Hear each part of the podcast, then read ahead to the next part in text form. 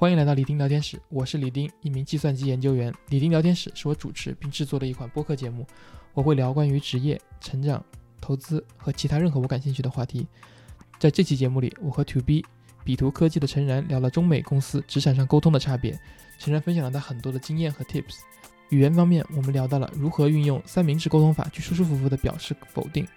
为什么说英文当中很多的问题其实都是祈使句？如何应对北美职场中褒义词语的通货膨胀？我们也讨论到了中美文化差异得来的一些误区。你该向你的 manager 直截了当地提出升职加薪的要求吗？你在和你同事 one on one 的时候怎么更加高效的沟通？希望这期节目可以帮助到在学校和职场里的你。如果你有问题，欢迎留言。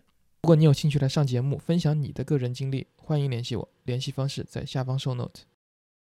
大家好，欢迎来到新的一期李丁聊天室。今天我们请到了在 To B 工作的陈然，陈然你好。啊，李丁你好。今天我们这个话题很有意思啊，是这个中美公司之间的一些沟通方面的差异，这就包括了语言啊、文化和其他的一些各种原因带来的。然后今天这个很很很高兴能跟你聊一聊这个话题。啊，是的，这确实是一个非非常有意思的话题啊，我。我们在工作中也经常会感受到大家对这个问题的困惑，其实是最多的。所以今天呃很开心能跟大家分享我的一些感受和见解吧。对，能先跟大家讲一讲为什么你特别适合来聊这个话题的呢？好的，好的，好的。对，首先也做简单做个自我介绍，就是我叫陈然，现在在 To B 的旧金山总部工作。那我们呃，To B 是是美国最大的免费流媒体平台之一，它就像呃免费版 Netflix，然后我们靠广告赚钱。呃，我们的工程师团队大概两百个人，遍布全球。呃，虽然我们总部在旧金山，但是我们在北京也有办公室，而且其实是一个挺大的办公室，现在大概有接近一百个人。那因为我是相对比较早期加入的这个团队，呃，帮助北京办公室从非常少的人开始慢慢。招到现在近一百个人，那我们我我们也一直帮助，呃不熟悉美国文化的呃同事能够跟这边更好的合作，呃然后给大家提供一些培训。那我们也观察到了一些常见的语言和文化上的一些差异，然后会经常对针对性的对于这种差异，呃给大家做一些分享，帮助大家更好的融入这种工作的状态。所以说，嗯这也是今天总结了一些在这里跟他能跟大家能够分享。对，挺好的，挺好的。然后我忘记是之前读你的一篇知乎上的博客，还是还是在别的地方看到了。我听看到说，To B 是一个双总部的公司，还是这个是真的，还是是我记错了吗？哦，对，呃，并不能叫双总部吧，只是说，呃，我们的工程师团队在呃北京和旧金山的团队的规模几乎是一样的。对，所以说我们很多呃工程师团队在两边基本上是一样。的呃数量的同学，对，所以说呃感觉上就是对吧？就是两边很多项目可能是有些项目是北京在主导，有些项目可能是旧金山在主导，对，所以就是两边一个一块合作一一块非常平等合作的一个状态。OK，了解了解。那那对，那你刚才提到说你们公司在一个刚好有有北京 office 和旧金山的这个这个办公室两个，呃之间肯定有很多。各种方面的交流，然后那你体会到的一些节点大概有哪些呢？是的，是的，是的。那嗯，就先从这个最简单的就是语言本身来说起。其实嗯，大家入职嘛，在北京可能就是看 to B 就是个外企，对吧？那可能大家有个印象就是我去外企啊，英语得非常好，对吧？所以基本上来到外企的同学呃，总体来讲呃，英语都是比如过了四级，过了六级，对吧？都有一定水平的。那对于基本的英语听，啊听懂是没问题的，呃表达把自己的一些汉语想的意思直接给呃变化成英语给表达出来，一般也是没有问题的，对吧？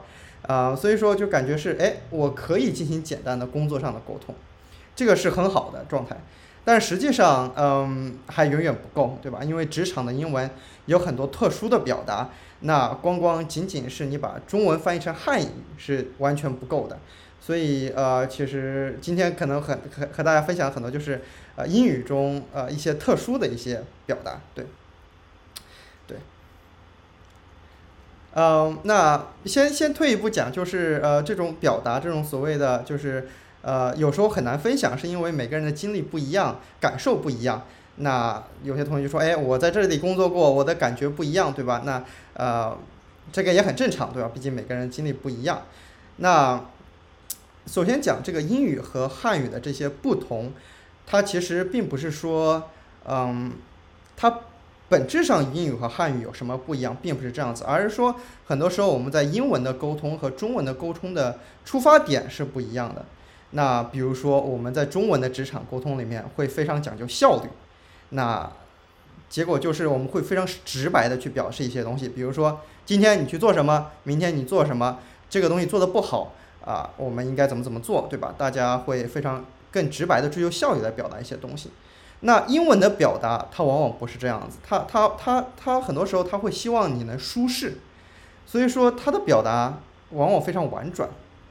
那那这个时候就是对于一个中文直接翻译想来进行沟通的同学来讲，就是就就有时候很难理解，对吧？表达也让别人很难理解，对。那这个背后的根本原因其实。并不是说中英文有什么不同，而是说，呃，我们这波人在国内的一些工作环、学习环境、工作环境像一个大的过滤器一样，它过滤掉了很多跟我们不背景不一样的人，让我们接触的都是我们类似背景的人，我们都可能受过一些高等教育，都非常渴望把这一件事儿做好啊之类之类，那自然而然的，我们的说话就变成了一个以追求效率为先的一种说话方式。但是在美国，这种工作环境会非常的不一样，因为人和人的背景、受过的教育、对于职业生涯的选择，呃，对于工作的态度都非常非常不一样。那这个时候，呃，他们这种沟通技巧就变得格外的重要，因为因为每个人对于你的话的理解和你的期望是不一样的，对吧？那所以大家就呃，默认的或者根据历史的这种不断的磨合，产生了一种。啊，常见的沟通的方式，对吧？那就就像一种润滑油，像一种文化一样，能够把不同的人组装在一起，一起向前，去兼容一个思想也不同、背景也不同、任务也不同、也各个方面都不同的一种团队来一起往前进，对吧？所以说，呃，这个是这种两种沟通的很本质的不一样。所以说，有时候你如果拿中文讲，对吧？你你也能讲出这种英文的这种调式出来，这也是很常见的。本质目的就是说，你是注重效率，还是注重这种呃人民的感觉是这种舒适，对吧？所以它就会很不一样。对我有两个这个这个 comment 想问你一下的，一个是你提到说，美国这边可能很很多背景都不一样嘛，文化背景啊，这个教育背景都不一样，所以导致了他这个呃可能沟通起来追求的第一方面并不是效率，而是让人更舒服这样子的。然后国内可能大家背景比较单一化嘛，都是一样的教育啊，一样的这样出来的。那你觉得这个是会随着国内的，就是随着国内经济水平的发展啊，或者说社会的发展会改变吗？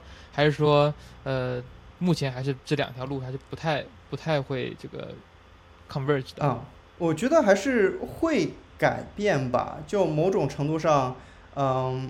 当然，这个可能跟那个职业本身也有关系。比如说，当你去观察在国内那些需要跟不同的人打交道，比如说销售汽车的销售、房地产的销售，对吧？你会发现那些好的销售的人，他们说话的方式，哎，跟英文里面的说话方式也很相似，因为他们的目的就是让你感到舒服，对吧？所以，只要你是这种需要跟不同背景的人打交道的人，慢慢的演化出来，他说话的哎这种方式都会变得很相似。了解了解，然后你刚才另外一个我想问的就是说，你说在中文职场里面会讲究效率，可是就是就是对你感觉我感觉用的这个这个叫做定语，就形容词特别准确，是在中文职场，因为在我们学的，比如说以前的学的这种古文啊文言文里面，其实在传统的这种汉语里面，它其实是也是很婉转的，就是对啊，就是是的，beating around the bush，反正就是把所有东西都讲一遍，就不讲就不讲 明了这个说，是的，然后这跟你说的中文职场刚好是相反的，你觉得这个是为什么呢？嗯，我觉得我还是比较觉得这是类似于一种过滤器的这种状态吧。换句话说，其实在美国的职场里面，如果你你周围的人非常熟，比如说你跟你的团队的老大、你的工程师的团队很小，比如三五个人，相互都非常信任，对吧？那可能说话也非常直白。就不会有那种婉婉转的那种状态，比如说我我要否定你的东西，我还要考虑你的感觉啊，他可能不会这样子，直接就说，哎，我觉得你这个东西做的不行，对吧？或者说什么？那我觉得这也是一个这种信任程度或者大家背景的这种相似性的一一种状态，对。了解了解，对，那挺好的。那你接着讲，我刚才两个问题就问我。好呀，好呀，好呀。对，那既然说到英文嘛，反正我们就是有几类呃英文的常见的情形嘛，就跟大家分享一下。先讲，其实大家呃，我觉得最容易入坑的一个一个句就是否定句，到底该怎么说？嗯，在英文在中文中，大家可能会很容易的去说，比如说我觉得不行，对吧？我觉得这个方案不好，或者说我觉得啊。这个东西不怎么样，对吧？那大家很容易的就是说我直接把这个词，哎，一换成英文就是 I disagree with you，对吧？一张口就是 I disagree with you，对吧？那在英文里面就几乎是很少使使用这种直接的否定句，几乎你见不到 I disagree 这种状态，因为。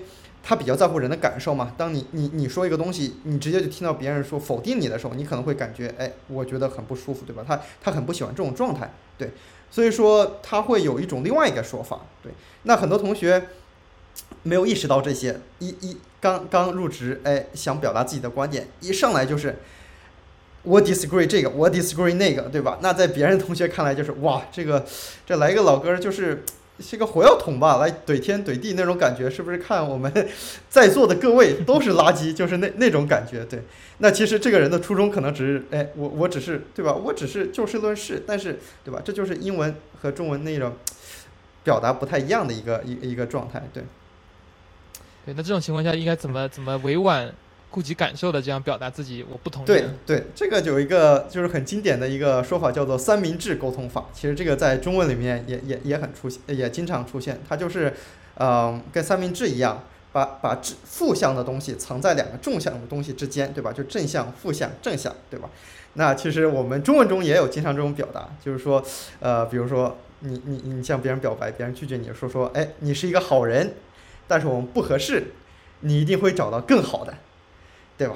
那当你听到这句话的时候，其实你是知道的，就是这句话的重点不是说，哎呀，我是一个好人，我好开心呐，对吧？也不是说，哎，真是一个良好的祝愿，我一定会找到更好，对吧？你知道这句话的重点就是想告诉你，我们不合适，对吧？这整个这句话就是为了铺垫这个负向的信息，对。所以说，在英文中也会这样的表达，当他试图去表达一个负向的信息的时候，这个东西越负向，他可能就会把这个句句子拉得越长。然后把那个负向的信息藏起来，对吧？比如说你发表了一个观点，那这个人哎有个不同的观点，他会怎么说？他说他可能开始会先说正向的话，对吧？I really like the point. Overall, it looks really good to me. However, I have one small concern, which is X, Y, Z，对吧？Other than that, I think everything looks perfect，对吧？所以你一听，哎，这就是他其实就说，他就是想说，对吧？我们不合适，对吧？就是他就是想告诉你，我的 concern 是这个东西，而且其实是很大的。但是如果你不仔细听，你没有听过英文的这种表达，你会想，哇，他他在说我的东西 perfect，对吧？我他非常喜欢我的我的这个观点，对吧？但是其实这都不是重点，重点就是他想告诉你，他不同意，对吧？他他有 concern，你需要直面这个问题来来回答他。对，这就是英文中非常常见的一种啊表达负向的一种方式。对你刚才说到这个负向，那我有一个有个问题，就是也最近反正我也看各种书，包括网上一个很很常见的一个建议，就是说哦，那你应该学会说 no 嘛，不是什么不不是团队给你什么任务，你都要开心的说 yes yes 全给我，而是说有时候任务可能真的不合适，你就要说 no。那这种情况下，怎么运用你的这个三明治沟通法去跟跟你的老板说 no，I don't want to do this？对啊，对啊，就是呃。是这样，就是说，呃，一样的。首先就是一上来记得要夸，要夸，就是 I think that's really a good idea. I really want to work on that，对吧？然然后你先把这个项目夸一半到，However，对吧？呃，my current priority is full，对吧？然后你要告诉他，我现在正在做 A B C D。Now, if you want to work on this, I can work with my manager. To update my priority，对吧？就是说要告诉他，哎，这个事情 priority 不仅仅是我一个人能够决定的，对吧？是要跟我的 manager 一块儿决定的，对吧？然后就是说，OK，嗯，I can put this on my 啊 priority list. I'm going to work my with my manager，对吧？To figure out how to work on it next，对吧？I'll keep you updated，对吧？ 那这个时候你就告诉他说，OK，我我我会有这个 priority，对吧？我会这这在这样一个事情。那基本上，呃，如果说他是懂这个英文的这套那个的话，他就能明白，凡是没有说我立刻要做的事情，都是我不一定会做的事情，对吧？呃，那既然在 priority list，那咱什么时候做，那就说不那就说不定了，对吧？所以这个时候他就会明白，哦，OK，那那这个事情可能，哎，你你对吧？那你就看情况，对吧？那他他为了以后让你做，他可能就会换个问题问你，对吧？你这个 priority 现在到什么程度了呀？能不能更高一些啊之类的，对吧？那你就会呃跟继续跟他说，OK，我会 work，我会跟我的 manager 一块儿 figure out 这个 priority，对吧？那他就心领神会。对，所以说在刚才你的这个例子里面的话，其实最关键的那句话就是 My priorities full，这个是关键的。之前之后的其实都是铺垫的而已。是这样子的。可以，可以，挺好的，挺好的，学到了，学到了。那继续说这个负向的词汇，就是，嗯，英文中就很有意思，它它为了让人感觉好，对吧？它其实非常小少用负向词汇的。你可以想一想，你在职场英文中，你几乎听不到大家去用一个。负向的词汇，所以，所以，所以，然后他也不喜欢去表达一个负向的情绪，就，就会就会导致一个问题，就是说，当你是当我们在中文中去试图去表达一个客观存在的一个东西的时候，在英文的这个理解里面，就变成了你是不是在抱怨这种状态？就比如说，嗯，你可能想跟你的老板说，OK，嗯，My work is very difficult，对吧？那那你会去观察别人，很多人会说，哎，my work is really challenging，对吧？他很少会去说一个负向 difficult，他会找一个正向的词儿把它替代，对吧？然后他如果为了表达 it's really difficult，他可能会补上说，比如说 ETA it's two weeks 或 it's it's four weeks，他会告诉你这件事儿做完要很长，it's beyond our schedule，对吧？他会用一个客观的东西来说这件事儿要做很长，而不是试图说，哎，这件事儿很难。所以说，所以说他他就会找一种不同的方向去描述这个事儿。那如果说一个人老是说，哎，my the work is really hard, it's really difficult，在在他看来可能是说我只是客观描述，但但在别人看来，因为这个不是一个常见的表达，别人可能会觉得你是不是在抱怨，你是不是没有能力做这件事情，你是不是不喜欢这件事情，对吧？那那这个在别人听起来，可能跟你当初的这个这个期望这个理解就不一样，对吧？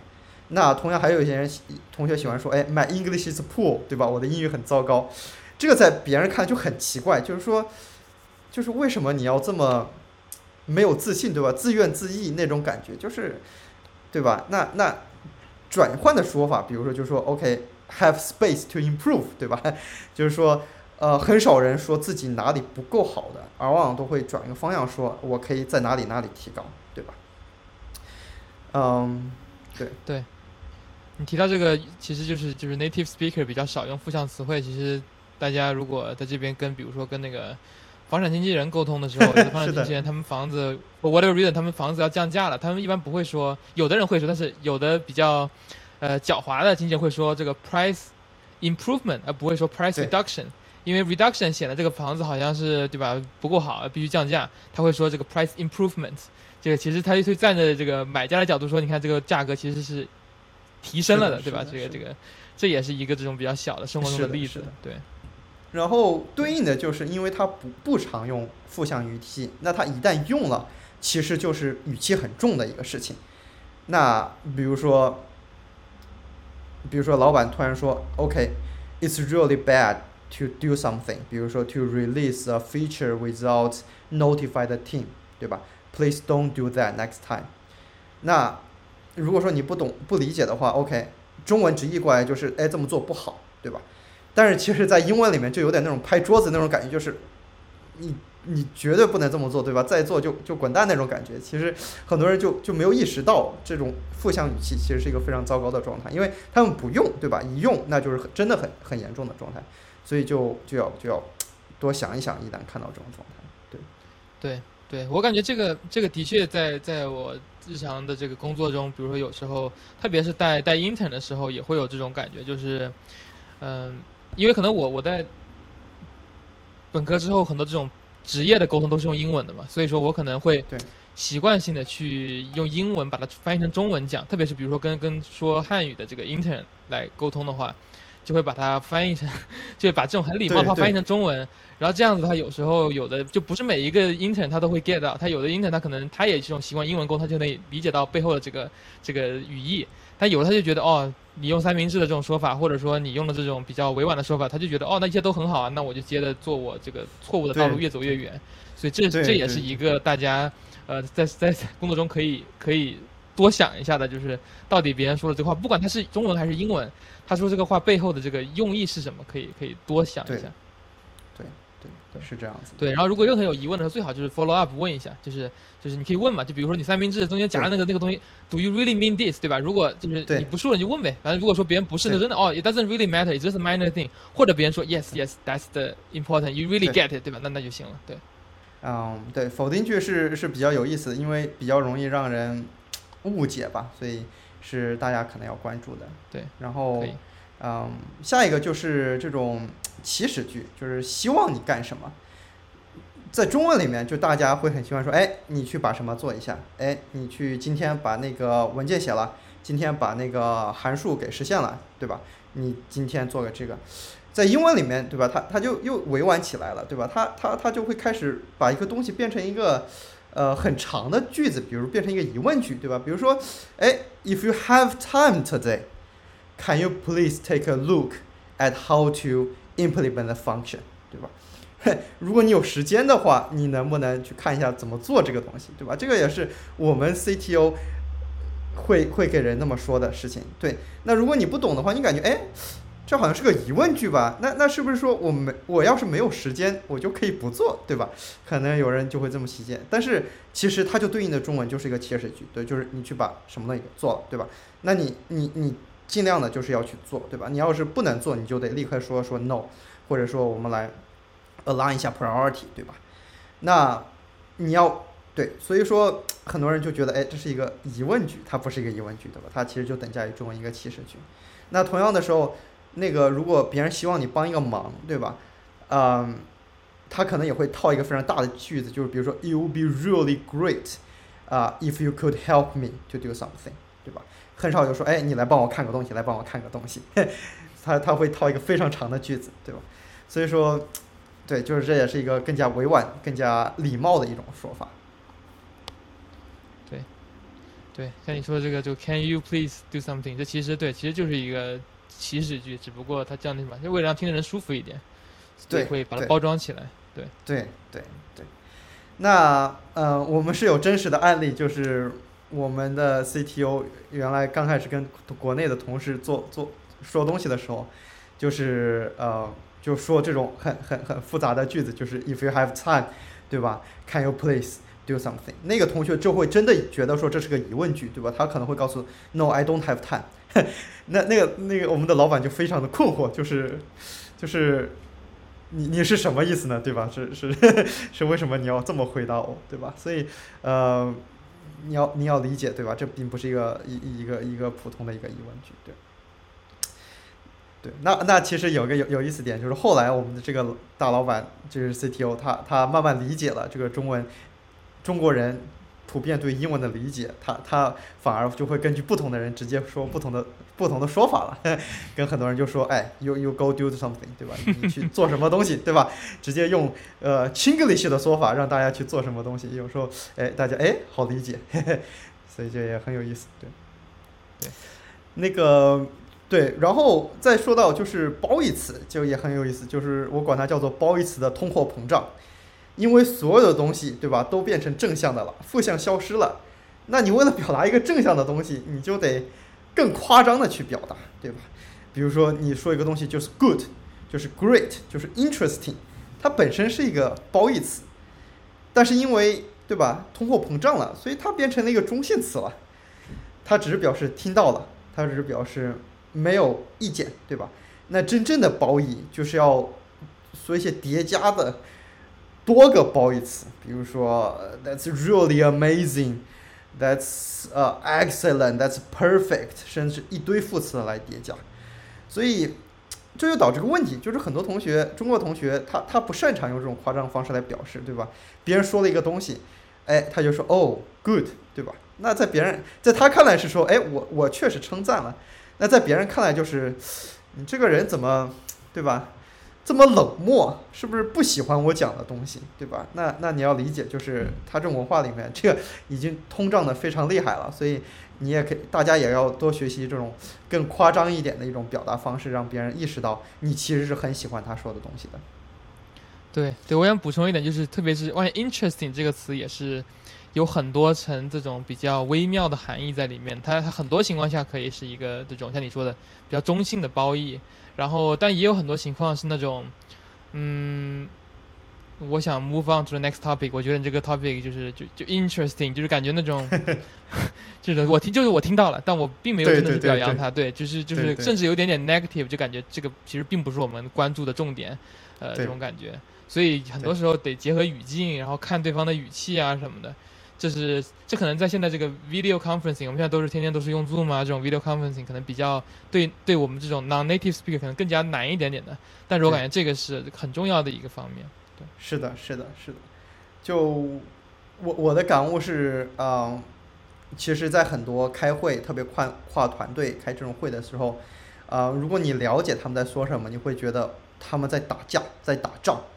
就是上面针锋相对，你来我往，相互指责，相互甩锅。但是如果你不懂的话，你就感觉哇，他们今天开了一个这个很好 nice 的会啊，大家都心平气和，对吧？对，说的话都很正向，感觉好像也没什么事儿。所以我有时候下下面会给我们国内的同事会聊一下这个事情，说，哎，你有没有听出来，对吧？今天其实他们好几个组在打仗呢，这个说的话。还挺严重的，大家然后跟大家解释一下，对吧？什么人是什么意思？那国内的很多同学就那种感觉啊，哇，那完全没有意识到，对吧？就感觉大家都开开心心的 一起把会开完了，对吧？这是一个很很很很很成功的一个喜庆的一个大会，所以这种对对对这种语言的不同，嗯，我想今天能给想大家跟大家分享的一些关于语言上的一些我一些观察吧。对，那后面可以再讲讲文化上的一些观察，但是呃，我们讲下去之前，呃，李丁还有什么要补充的吗？嗯，这边其实移民越来越多嘛，就中国移民啊，有其他世界各地的移民啊什么的，所以很多时候并不是要追求没有口音，或者我感觉口音这个事情是没有太大问题的，就是对，it is who you are，对吧？这是你的 identity 的一部分，你得学会去去去跟它共存，然后然后。相反的是，在具有自己口音的情况下，首先怎么把别人的话听懂？刚才今天我感觉陈然你刚才讲的很多事情，就是首先得把对方讲的话的那些微妙的意思全都听懂了，然后之后呢，你再用类似的语言把它传达回去。然后这个传达过程中，你有口音啊，你有结巴呀，这些都没有问题。但你只要把这个基本结构、基本架构掌握好了的话，其实同事会特别喜欢跟你沟通。就我感觉，我见过的很多，不论是这个这个 B PhD 的学生在开学术会议的时候也好呢，还是在工作中的这种同事也好，一般最沟通最顺畅的，往往并不一定是英语最溜的那个外国人，而是而是像你刚才说的，把这种各种微妙信息都掌握的那种那种外国人。对对，这个我我非常同意。就是我我有跟你类似的观察，就是因为大家都来自不同的国家嘛，来自不同的地区，就是口音其实千变万化，嗯，所以很多人其实都不一定完全相互听得懂彼此在口音上面。但是这个其实不重要，关键的还是说这种表达的方式以及理解对方真正的意图，这个往往是这个沟通的关键。对，所以一定要去熟悉。嗯，他们常见的一些表达的方式，并且会用他们常见表达方式把它表达出来，让人能相互理解，这个是最重要的。对，可以，可以，对，行，那语言这部分聊到这里，然后接下来我看你也有一些关于文化方面差异的这种呃看法。对，是的，是的，是的。那中美反正因为职场发展的很不一样，那美国的职场，嗯，它成熟的职场年时间更长嘛，所以它也会呃开发出一些自己的一些呃。一些一些范式也好，对吧？那国内的同学肯定来了，也也也也不一定会习惯。那其实比较著名的，我们举个例子，就是像 Netflix，它自己写出来的，它叫所谓的一个呃成年人，就是假设你一个你是一个成年人，为自己所有的行为负责这样一种文化。我觉得这个是一个呃比较典型的一种文化。那当然每个公司肯定会都会不一样，这个是一定的。那我们就是举一个例子，那。它它可能是一个更常见的常态，那这个潜台词就是说，呃，你是一个成年人，那，嗯，我会假设你所有的行为都是你主动的选择，你并且是已知结果的。那如果你不知道，你一定会问我。那你不问，就说明你知道，对吧？那所以我一定会尊重你的选择。那这个选择，你的他在老板看来，你的这种选择就会有很多种不同的选择，对吧？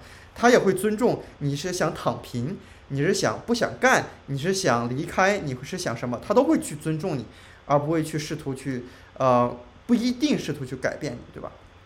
那对应的就是呃中国的很多同学会觉得说，OK，呃我是来这里工作的，对吧？那老板有什么东西一定会告诉我。呃，要我做什么一定会告诉我，对吧？那我就听老板的就行了。我只要把自己的工作努力做好，老板一切都看在眼里，对吧？我我一切都是没问题的，对吧？那那这就是有一个呃不不不 align 的一个一个状况，就是两边对于这个这个这个工作的理解不一样，对吧？那举一个最常见的问题，呃，这也是我们很多同学最喜欢问的这个问题，就是为什么我美国的老板？啥都不跟我说呢，就是明明他对我的工作、对我的能力、对我的 presentation、对我的项目、对我的做的事情都是有可以改进的建议的，他明明都知道，但是他为什么从来不主动告诉我，对吧？那这就是很有意思一点，就是因为在老板看来，你一直在工作，你也从来没问过我，对吧？我觉得。你如果不知道，你肯定会问我的。你既然不问我，那你可能就是不在乎，不想改进，对吧？那我我当然要尊重你了。我我要尊重你躺平的自由，我要尊重你不问的自由，对吧？你你不一定想把工作做好，就是不并不是每个人都想把工作做得最好，对吧？那我当然得尊重你这样一个自由，对吧？如果你你你想问我，你想变得更好，你肯定会来问我的，对吧？所以这种情况下会导致，哎，这有一个这种 mismatch，对吧？这个这种。不是很好的状态，对，所以这个是一个呃最常见、最常见一个一个一个问题，我观察到的。对，然后我可能想说，就是就是这个，嗯，一方面像你说的是，老板肯定想尊重作为员工的一个选择，但同时也有一个另外一个可能，也也比较大的一个比重的因素，就是老板他的确也挺忙的，他他就最 care 你自己的人肯定是你自己了，是的，没有人比你更在乎你自己。那所以说，你老板他可能只有，比如他有 N 个 report，那他可能只能花 N 分之一的时间在你身上，他可能并看不见你对职业的期望，他看不见你对未来有多少的这种愿景，对吧？然后呢，所以说，如果你不主动跟他说你有什么样想法，那他就很难去帮你去想。嗯，对啊，这这其实跟你说的这个选择应该是 complement 的，是的，是的，是的，有多方因素导致的一个一个结果。是的，是的，这个我很同意，就是。嗯，因为某种程度上，就是在老板看来，就是他也是时间有限，他也不是一个无限时间的，对吧？他并不有一个期望是说他要去帮助每一个人，这个他也做不到，对吧？所以在他看来，那谁比较在乎自己的，谁需要帮助，去帮助那个人，对吧？你你不来问我，你好像过得还可以，那那那你就对吧？过得还可以，你就工作就行了。我把我的精力花在呃更重要、更值得、更需要我帮助的一些事情上面，对吧？对，对嗯，对，那呃，我我觉得在这种这种 mismatch 的情况下，其实最常见的一种呃一个问题也好，就是说呃关于升职，关于该如何升职。那国内的同学往往有一种常见的一种嗯感觉，就是我的升职，我的加薪是一种奖励，就是说只要我埋头苦干，只要我把我现在做的东西都做好，老板就会看到，就会给我升职加薪。对吧？那他会给我一个奖励，啊，那其实这个是是是不对的，因为，呃，升职是一个职业的一个 level up，它不是一种奖励，它需要的是你展示你拥有下一个级别的能力，需要的是你能够完成下一个级别的这种技术要求也好，还是跨团队的沟通也好，或者说这种你的你的汇报线都对你印象非常深刻也好，它是有明确要求的。所以说，就跟就跟比如说，一个大学的入学考试需要，呃，大学的考试需要你会微积分。假如说你不是说你把平面几何做的再好，你就能进入大学的，并不是这个这个是没有关系。他他那个要求，他的升职明确要求是客观存在在那里的，对，所以不是埋头苦干就会带来升职加薪，这个是两个回事。那真正第一步就是要明确的跟你老板聊，我希望升职，对吧？我希望涨工资。这件事情在很多国内同学来看来是一个非常奇怪、难以想象的要求，就感觉好像多要些钱或者要升职是一个不好的事情一样，是一个功利的事情一样。但是在这边看完全不是，这个是你对自己。呃，职业规划有有明确计划的一种表现，是一件非常值得鼓励的事情。老管会非常开心的看到你对自己是有要求的，你自己期望是呃往上一级别进发的。所以你去跟老板聊，说我希望未来两到三年，从一个普通工程师变成一个资深工程师，对吧？我该如何做？然后跟老板一块儿讨论并建立一个明确的计划。然后把这个计划分解成若干个 action plan，一步步的执行，并且定期的去找他要反馈。那这个是老板非常非常希望看到一个状态，而不是仅仅埋头苦干，对吧？那这个是一个需要你跟老板反复沟通一块儿建立的一个共识。对，对，你能展开多一点讲？就刚才我听到好像一句说是升职是一种职业的一种前进，而不仅仅是一种奖励。这个这个能讲的多一点吗？因为我感觉这个应该也是很多听众啊，不很多这个 junior 的员工在这里困惑的一点，我觉得应该是。是的，是的，是的。那嗯，你可以理解它职业就是一个阶梯，对吧？比如说大家在 Google 会有工程师三四五六七，对吧？那很多人觉得我只要努力工作，我就能自然而然的升到三四五六七，对吧？那这个是不是这样子的？你可以理解为。每一个阶梯，它都有明确的在这个级别上你应该能做成的事情。比如说，一个刚入职的工程师，他可能能做成的事情是说，呃，给一个非常简单的一个系统里的一个 feature，你能把它实啊实现好，那你就可以是一个合格的 entry level 的工程师，对吧？那对于一个资深的工程师，你可能是不再是一个完成一个 feature 了。而是一个大的 project，那，那你你你才能够 qualify 啊，满足一个资深工程师的要求。那同时，因为你要做一个大的呃项目，所以你也需要有一些能力跟其他的组进行跨团队的沟通也好，还有对你的项目进行管理，跟可能很多人一块儿管理，把它拆分成小的 milestone，一步步完成，并且不断的测试也好，对吧？这个都是要求你掌握的一个能力。所以，所以说，你你你为了升职，除了你的工作，就是你的工作本身，除了呃完成日常任务之外，你的工作的另外一个目的，其实展示你的能力。工作不仅是完成任务，也是为了展示能力。你你要在工作中展示你已经拥有了下一个级别的这样一种能力，对吧？所以你要去主动的去选择你的你要完成的项目。而且要去选择更适合你去晋升的一种项目，对吧？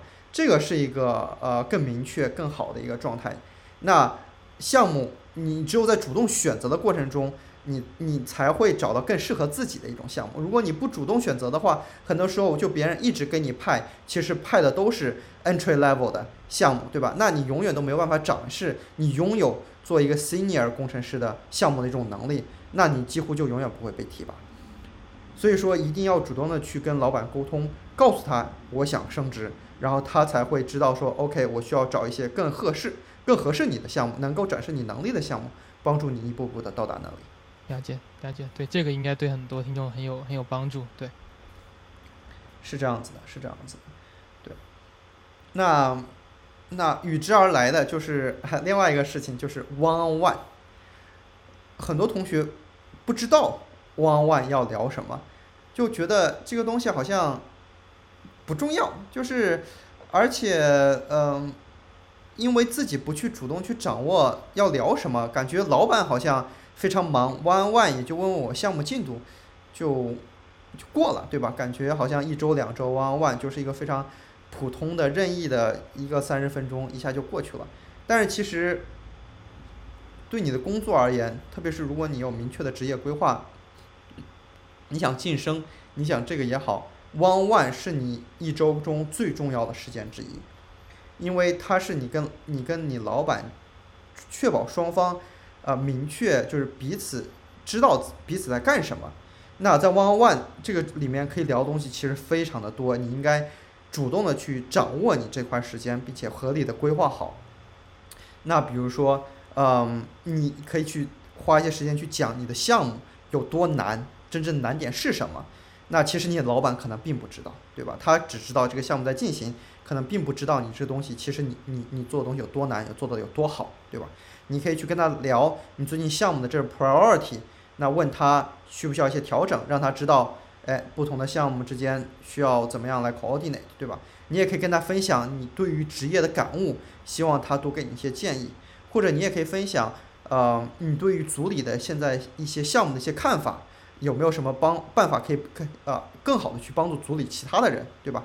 或者说你也可以去问老板，他最近在头疼什么，来让让让问他你有没有什么办法能够帮助老板，对吧？让他让让让让让他觉得 OK，我是在乎你的，我想帮助你，因为呃有组里因为有我而使得你的生活更加轻松了，对吧？那这个时候就是一个老板看起来非常好的一个状态哈他会觉得有了你之后。对吧？你的东西我都知道，然后你的项目进展很顺利，并且因为你的存在，整个团队变得更好，那他一定会希望，会非常喜欢啊这样的同学在团队中。对对，万一 One on One 这是个非常这个呃 深奥的一个话题。反正我之前也是读了很多好几本书，就是讲这个东西是是到底，因为的确这个呃每个人进入职场的这个第一个 One on One 那种感觉其实是不一样的。比如说我我读博的时候跟跟 PhD 导师的 One on One 的这种形式，其实就跟现在的职业当中是非常不一样的。然后可能我就得花，当我真正踏入职场的时候，我就得花很长一段时间来把我的 mindset 给转变一下。然后现在可能就是入职了几年之后，慢慢开始转变好了。但是我觉得，哎，可以有更多提升的空间了。然后这其实跟你刚才说的点很多很多很像，就是就是，呃，要沟通很多职业啊、项目啊，然后 manage up 呀这些这些方面的话题都可以聊。是的，是的，是的，manage up 是一个非常非常好的词儿，这个是，嗯，中文叫向上管理，对，但这个是很多国内的同学是，呃，没有想过这个词儿的，就觉得我我只要啊努力工作就可以，但是其实这个是呃远远不够的，啊，那 managing up 是一个很好的呃关键词，对吧？你对着这关键词去搜索，你可以去找到很多。呃，书也好，还是文章也好，可以帮助你，可能可以打开一个新的大门，然后让你提升自己在这个职场上面。对，对，嗯，是。然后最后的话，我看今天我们的话题差不多快聊完了，但是最后我感觉可以，刚才我们在录制之前，陈然你也聊到了这个关于关于这个上一期我们聊到关于标准化招聘 v c o 方面的这个话题。是的。对，然后你有什么想要补充啊，或者说就是来来接着探讨，简单探讨一下的呢？是的，是的，是的，呃。那上一个上一个呃嘉宾聊的挺有意思的，我也推荐每个同学都去看一看。嗯，里面聊到了就是呃很多大公司的招聘都会喜欢用 lead code，对吧？然后啊嘉宾就会觉得呃 lead code 其实不是一个特别好的招聘的一种呃方式。嗯，首先我非常同意这个观点。其实，在我们 to B 过程中，我们会跟我们的候选人说，我们没有 lead code style question，因为我们也不喜欢，我们会用更多 hands on 的 project，呃，来去衡量。但是实际上，我们今天能够这么做，是因为我们是一个非常小的公司，我们会非常信任，呃，我们每一个面试官，他们可能问题不一样，他们也有类似的评判候选人的一种标准，对。但是如果有一天 to B 变成了呃，要开始要去招一百个人、一千个人，那这个时候标准化的呃题目可能是一个不得不做的选择，因为当你要开始招这么多人的时候，你很难确保每个面试官对于不同的问题能有类似的评判效果。那一旦不同的面试官对开始有自己认为合理的题，然后每个面试官录取人的标标准都不一样的时候，对公司而言是个非常混乱的状态。其实这个是很不好的。那公司一定会开始去寻找呃标准化的一种呃面试题，对吧？那这种题目慢慢可能就就变成 lead lead code style question，对吧？所以呃有些时候 scalability 是一个最难解决的一个问题。当一个东西从小 scale 到大了之后，你不得去去做一个选择。那 lead code style question 可能就是当 scalability 变大了之后，你不得去不去做的一个选择。就像就这就是所有标准化考试都会存在的原因之一。啊，不管是高考还是美国的 GRE、托福、雅思，对吧？嗯，我们都不得不去做一个非常标准化的考试，来让广大考生、广大被面试的人能够有一个统一的被衡量的标准。对，是的，是的，对，这也是在上一次上一期节目里面我们聊到，就是说这是从 Google 啊这种类型的大公司开始普及，然后慢慢遍及到全部公司的嘛。它也不会说从一个小 startup 发明的，这也不太 make sense。是小 startup 像你说的嘛，是的，是的。to B 啊，或者说上一期那个佳明的小 startup 是不需要招一千个人的，暂时。所以说这个问题只会出现在大大公司里面，对，对，是的，是这个对这个探讨这个这个环节不错，我感觉之后可以考虑每一个来的嘉宾，我都可以问他们对于之前任何一期节目他们有什么看法，然后可以聊一个小点，这样子可以 可以跟之前的节目进行一个这种这种互动，还挺好的。互动对，挺好的。那最后结束前，你还有什么最后想想说的吗？嗯，对我呃，我在知乎上也有一个账号，就叫做陈然，耳东陈自然的然啊，欢迎大家去在上面关注我。好的，好的，谢谢陈然今天来这里跟大家分享这个中美公司之间的沟通差异。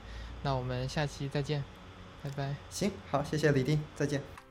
在下期节目里，我和 Google Research 的杜若飞聊了关于元宇宙的衍生话题，比如在当前各大厂商硬件上有何区别，苹果的 M1、M2 的芯片将如何帮助他们的 XR 设备，高通当前的 XR2 芯片还有何短板？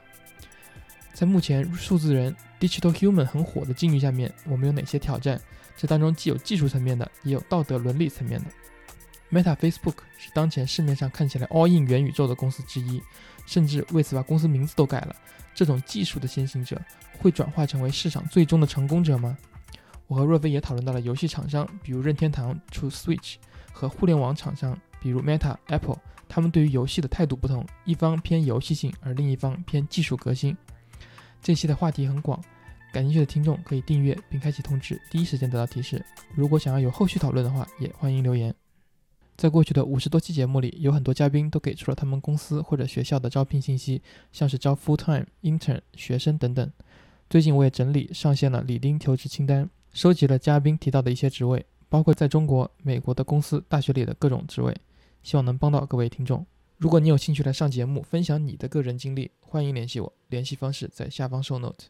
我最近也开放了少数闲聊 one on one 的时段，各位听众如果有任何想私下聊天的，欢迎 book 一个时段。李丁聊天室播客节目在各大视频平台和播客平台皆有发布，包括 YouTube、哔哩哔哩、Apple Podcast、小宇宙、Overcast 等等。欢迎点赞、评论、分享、订阅。官网李丁则语点 com 还有更多内容。我们下期再见。